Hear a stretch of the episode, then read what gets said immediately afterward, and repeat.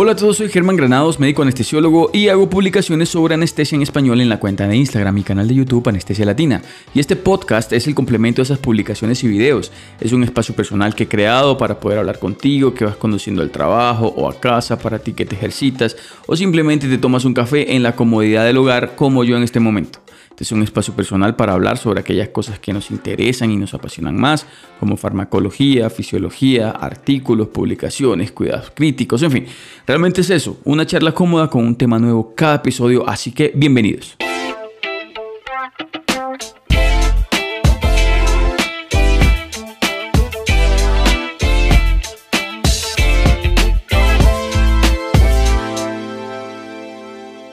Y bueno, nuevamente bienvenidos a este episodio del podcast de Anestesia Latina. Para los que escuchan por primera vez, este es el primer episodio del 2022. Y le agradezco a todos el tiempo que se toman por escucharme en este formato, que bueno, no me canso de repetirles, me encanta porque puedo compartir con ustedes desde mi estudio, tomándome una buena taza de café para el sueño, porque generalmente les robo horas a la noche para poder grabar en el día estuve intentando grabar este episodio, pero por un lado estaba mi hijo que no entraba a la escuela, por otro lado estaba un gallo por allí cantando eh, con todo y bueno, eh, muchas cosas que a veces evitan que uno pueda en el día hacer cosas a pesar de que tenga tiempo. El día de hoy es un día especial porque, como les dije, es el primer episodio del 2022 y la emoción viene precisamente del agradecimiento por estar aquí. Aún seguimos en pandemia, pero hemos sobrevivido. Ya vamos en la tercera dosis de la vacunación, incluso en alguna cuarta dosis en algunos países y pues todos nosotros eh, somos unos sobrevivientes de esta enfermedad que un día apareció y puff, aquí sigue incomodándonos, incomodando a todos y incomodando a todo el que se le atraviese. No sé ustedes, pero yo tengo amigos y conocidos que incluso vacunados se han contagiado y han experimentado síntomas mucho peores de, los que tuvieron eh, previamente antes de vacunarse. Pero bueno, en estos pocos segundos eran eh, eso lo que quería hacer, celebrar la, la, llegada de este nuevo año y pues celebrar también que seguimos aquí, dándola todo por nuestros pacientes sin desfallecer. También quería recordarte que este podcast no tiene patrocinador, por lo que si estás interesado en volverte sponsor, patrocinador o simplemente quieres pautar alguno de tus productos, puedes escribirme a cualquiera de las plataformas de las redes sociales de Anestesia Latina y con mucho gusto por acá lo haremos. Pero bueno, en el episodio, en el episodio de hoy quiero hablar, quiero hablarte de algo que muchos seguidores, muchos de ustedes me preguntan, sobre todo en Instagram, cuando eh, monto historias descriptivas en pacientes que que les hago em, sedación para endoscopias de vías digestivas altas o colonoscopias. Y es precisamente uno de los, bueno, no sé si llamarlo así, mitos, entre comillas, más infames que existen en anestesiología. Y estoy hablando del uso del remifentanil o del remifentanilo, yo prefiero remifentanilo, en bolos. Eh, y es que hay pues muchos dogmas que a veces damos por cierto. Por ejemplo, no sé, se me ocurre que que todos los pacientes que tienen Glasgow de 8 deben ser intubados o que la noradrenalina mm, se debe usar solamente por vía central y no puede usarse por vía periférica, bueno, otros más. Y resulta que nos damos cuenta que a pesar de que así nos lo enseñaron, definitivamente su uso sí es posible bajo ciertas condiciones de seguridad. Pero antes de meterme en temas que yo sé que son profundamente problemáticos, porque entiendo que muchos de los que ustedes hoy me escuchan son residentes y cuando uno es residente debe someterse a lo que nuestros profes, adjuntos o especialistas nos indiquen. Y sé que ah, para muchos es difícil, para mí lo fue. Eh, al querer pasar bolos de remifentanilo, muchos se escandalizarán y pondrán el grito en el cielo. Así que un consejo que les doy para todos los residentes que me están escuchando para este podcast es que no naden contra la corriente, que en este caso es la opinión de su respectivo docente. Y bueno, muchos de ustedes dirán, ah, bueno, pero Germán, es que el tórax leñoso y no sé qué y no sé cuál. Y es que precisamente eso es a lo que más miedo le tenemos miedo en anestesia.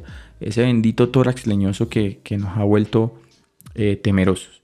¿Y por qué lo digo de esa manera? Porque precisamente nos da miedo pasar 20, 30 o 40 microgramos de remifentanilo en bolo pero no nos da miedo pasar 300 microgramos de fentanil en la inducción de cirugías cardiovasculares, por ejemplo. Y los que han estado, o los que hemos estado en cirugía cardiovascular, entenderán a lo que me refiero. Las cirugías cardiovasculares usualmente requieren de bolos grandes de fentanilo eh, en las inducciones de la anestesia. Ahora, hay algo que quiero dejar claro, ¿no? Quiero aclarar que el bolo de remifentanilo no me lo inventé yo. No fue Germán Granados quien empezó a poner bolos de remifentanilo por ahí a lo loco a sus pacientes a ver qué pasaba. No. Recordemos bien que el remifentanilo eh, ingresó al mercado por allá en 1996 y ya desde el 2000 hay autores describiendo su uso en bolos en bajas dosis. Pero tengo que ser también lo suficientemente claro con esto y es que en ningún momento yo trato de desvirtuar el hecho de que el remifentanilo sí produce una rigidez de la musculatura de la pared torácica. Bueno, lo que generalmente en anestesia conocemos como toras leñoso. Pero además también produce otras cosas, otros efectos, ¿no? Depresión respiratoria, depresión miocárdica. Algunos hablan de unos movimientos tónico-clónicos o mioclónicos parecidos a unas convulsiones. Y todos estos efectos se pueden presentar bien sea en bolo o incluso en infusiones continuas. Entonces, eh, hablemos inicialmente del primer eh, signo clínico o síntoma clínico que puede producir el remifentanilo en bolo o los opioides, y es la rigidez muscular o el tórax leñoso. Resulta que por allá en 1953, un par de autores, Hamilton y Cullen, ¿verdad? notaron esta particular sintomatología cuando estaban estudiando los efectos de algunos opioides o de un opioide en particular sobre la depresión respiratoria. Todos sus resultados, todos los resultados que encontraron los plasmaron en un artículo, en un paper publicado en Anesthesiology en el, en el, en el año 1953. Y desde esa época, desde 1953, se acuñó la palabra Wooden Chest Syndrome, ¿verdad? O síndrome de tórax leñoso. Desde, desde 1953 se usa ese término. Ahora, cabe resaltar que ellos no estaban estudiando el remifentanilo. Estábamos hablando de 1953 y el remifentanilo se eh, popularizó, se descubrió en 1996. De hecho, ni siquiera estaban hablando del fentanil. Su estudio era con otro opioide que se usaba mucho para la época, que era el tartrato de levalorfan, un opioide de la familia de la morfina que se usaba mucho, pues, por esos días. Ahora, el mecanismo que se propone para la aparición de la rigidez musculoesquelética o toras leñoso es la activación de receptores mu en el sistema nervioso central a través de las vías dopaminérgicas. Recordemos que los opioides son moléculas extremadamente lipofílicas que les permite esa lipo, em, digamos, esa característica de lipofilibilidad, ¿sí? que es lo que ayuda eh, o, que produce. Eso básicamente lo que produce es que haya un paso del opioide, del fentanil en este caso, eh, a través de la, de, la, barrera hematoencefálica, inundando, y digo inundando entre comillas, porque realmente es un término que, que, yo me acabo de inventar, pero entonces inunda el sistema nervioso central. Ahora, hay un estudio de Hentor de 1999 que logró demostrar que hay un transportador activo.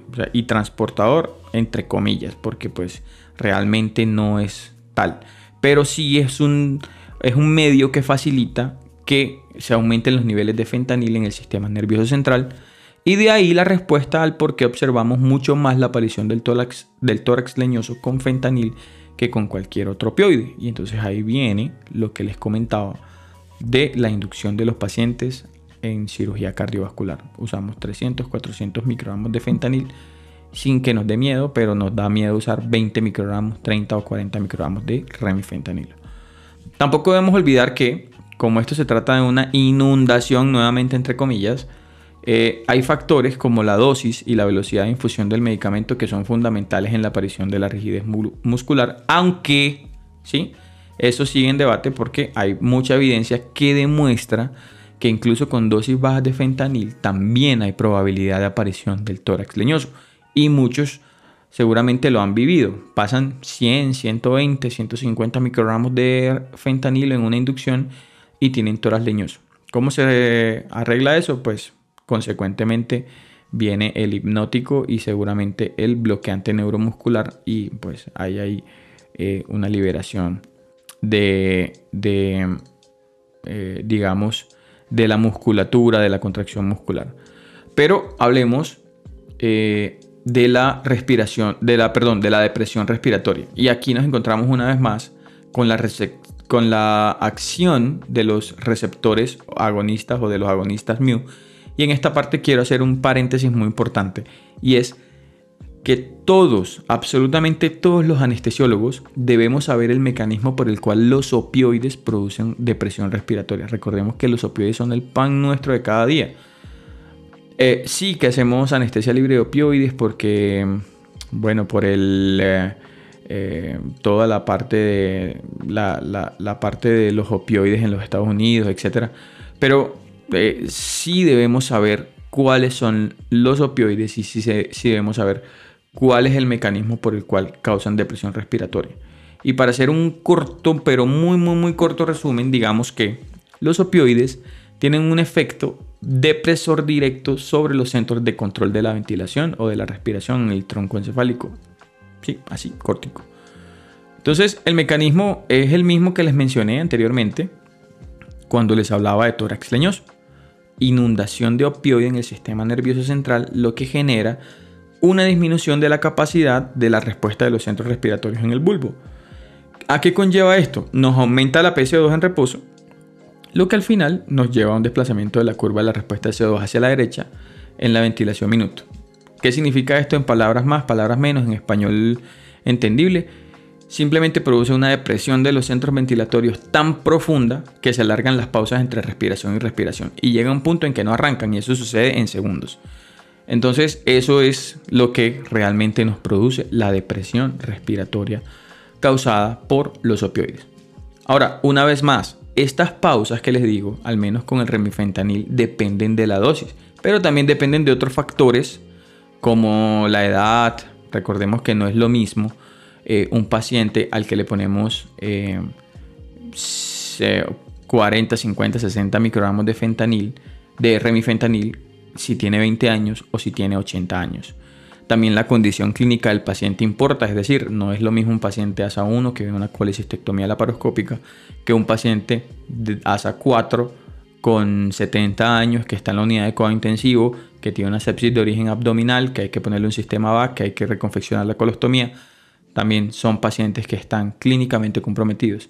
Otra em, cosa que tenemos que recordar es que si el paciente tiene dolor o no, o también simplemente el uso de otros medicamentos que depriman el centro respiratorio, como cuáles, como las benzodiazepinas o como el propofol. Recordemos que pues hay gente que todavía usa el midazolam eh, en la inducción anestésica. Yo por ejemplo no lo uso, pero la combinación de midazolam, propofol y remifentanil eh, es una triada que sí o sí va a producir depresión respiratoria, sobre todo dependiendo de la dosis. Ahora, recordemos que cuando hablamos de remifentanilo, también debemos conocer sus propiedades farmacológicas y que su vida media sensible al contexto es corta, lo que en teoría realmente nos ayuda con el retorno a la respiración espontánea en caso de que la depresión respiratoria en la que nos toque asistir al paciente con la ventilación sea eh, marcada. Entonces simplemente pues lo que hacemos es recuperar un poco al paciente. Y por último, para terminar esta triada de efectos negativos del remifentanilo, tenemos la, depresión miocárdica. Algunos autores de libros, algunos autores de artículos eh, hablan de la depresión del sistema cardiovascular causada por los opioides y dicen que esta se debe a que ellos tienen una influencia sobre el flujo simpático del sistema nervioso central y generan una bradicardia que es totalmente dependiente de la dosis y que probablemente se da como el resultado de una estimulación del núcleo vagal de la médula. Entonces, esa es un poco eh, la causa de eh, la depresión miocárdica con el remifentanil. Pero la pregunta aquí es la siguiente. ¿Puede usar el remifentanilo en bolo, Germán? ¿Hay evidencia real que sustente su uso? La respuesta corta es sí, sí se puede. Generalmente, cuando yo hago publicaciones en mis historias de pacientes a los que les doy anestesia, para procedimientos cortos, para endoscopias, para colonoscopias, para nasosinusoscopías. Usualmente eh, la pregunta que más me hacen es si no me da miedo poner el, opioide en bolos. Y pues seguramente me lo preguntan por miedo al tórax leñoso y no sé qué que nos han enseñado. Mi respuesta casi siempre es sí. Y acá la repito, sí, sí me da miedo, pero la evidencia disponible nos dice dos cosas. Primero, que sí se puede usar el remifentanilo en bolos. Y segundo, que de ser usada en bolos, eh, su uso en manos expertas, el caso de la rigidez neuromuscular o la, eh, la rigidez muscular, perdón, la depresión respiratoria o la depresión cardiovascular. Pero como dice el meme, luego me acuerdo que yo soy anestesiólogo y se me pasa. ¿Por qué? ¿Por qué, ¿Por qué lo digo de esta manera? Porque simple y sencillamente si yo tengo rigidez muscular, tengo depresión respiratoria o tengo depresión cardiovascular, mi eh, orientación como anestesiólogo es saber actuar en esas, eh, en esas situaciones. Entonces, la administración de remifentanilo en bolo es segura. Se puede titular como todos los medicamentos. Recordemos que la dosis por kilo de peso son una guía, pero como anestesiólogos debemos evaluar de manera sistemática, de manera continua el efecto que cada uno de los medicamentos que nosotros le ponemos a nuestros pacientes causa en ellos, ¿sí? De manera personal, para endoscopias, yo uso una dilución de 2 miligramos de remifentanilo en 100 cc de solución salina o de cloruro de sodio. Eso me deja una concentración de 20 microgramos por cada ml. Entonces yo agarro, tomo una jeringa de 5 cc con la mezcla y titulo cada 20 microgramos, cada 20 microgramos administrado al paciente y voy evaluando la respuesta cada 30 segundos, cada un minuto. Normalmente cada 30 segundos. Voy evaluando respuesta eh, cardiovascular, voy evaluando frecuencia cardíaca, voy evaluando tensión arterial, voy evaluando eh, estado de sedación del paciente y bueno, eh, más allá de los potenciales peligros que asume el uso del remifentanilo en bolos, es interesante ver cómo a pesar de que ya hay evidencia que sustenta su uso, aún hay quienes se escudan en esos peligros para no usarlos. Hay quienes dicen que, que no, que no lo van a usar porque eso no se usa así. Y pues en alguna época, pues sí, se, dijo que, era difícil manejarlo así. Pero también es agradable ver, conocer gente que evoluciona junto con la medicina, gente que eh, es capaz de eh, eh, no innovar, pero sí aplicar la innovación. ¿sí? El, el, problema no es que alguien diga que algo se puede hacer, sino que haya alguien que lo replique. ¿sí? Y sí, el uso de remifentanilo en bolos, no podemos ocultarlo, sigue siendo off-label, ¿verdad? Pero realmente la evidencia actual justifica su uso. Ya depende cada quien, ya depende de cada uno hacerlo o no. Recordemos la cantidad de fármacos en el mundo cuyo uso off-label ha salvado demasiadas vidas, convirtiéndose posteriormente en un uso aceptado por la comunidad científica. Se me ocurren varios medicamentos que han sufrido esta transformación y ustedes recordarán, por ejemplo, los corticoides como la Dexa o la betametasona para maduración pulmonar. Ese medicamento no fue creado para eso, pero se pudo establecer que mejoraba la maduración pulmonar de los recién nacidos o de los fetos, ¿verdad? Del producto del embarazo.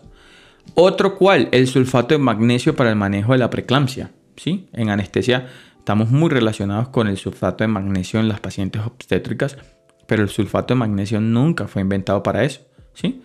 Incluso el sulfato de magnesio ahorita lo estamos usando como modulador del dolor o lo estamos usando eh, como eh, también eh, estrategia multimodal para el manejo del dolor. Y bueno, una cantidad más de medicamentos que un día fueron off-label y que hoy usamos de manera rutinaria.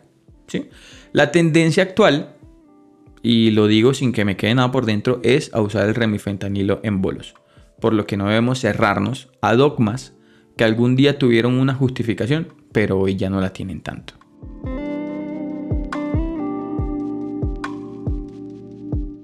Una vez más, gracias por haber escuchado este episodio de Anestesia Latina, el podcast. Te recuerdo que estamos en línea en Apple Podcasts, Spotify, Google Podcast y bueno, otras plataformas más. Recuerda también que puedes suscribirte dependiendo pues de la aplicación que tengas para escuchar podcast. Eh, Apple Podcast permite suscripción, Spotify permite suscripción, Google Podcast permite suscripción. Entonces, si te suscribes, vas a tener una notificación cada vez que salga al aire un nuevo episodio. No te olvides tampoco que si quieres que promocione tu emprendimiento, tu negocio, tu marca, puedes escribirme directamente a través de mis redes sociales en Instagram, Twitter o Facebook. Gracias a todos por escuchar Anestesia Latina, el podcast, el podcast de anestesia más escuchado en español. Un abrazo a todos y nos escuchamos la próxima semana. Cuídense mucho, chao, chao. Recuerden, yo soy Germán Granados, nos vemos por ahí en Instagram, en Facebook. Un abrazo, cuídense todos, chao, chao.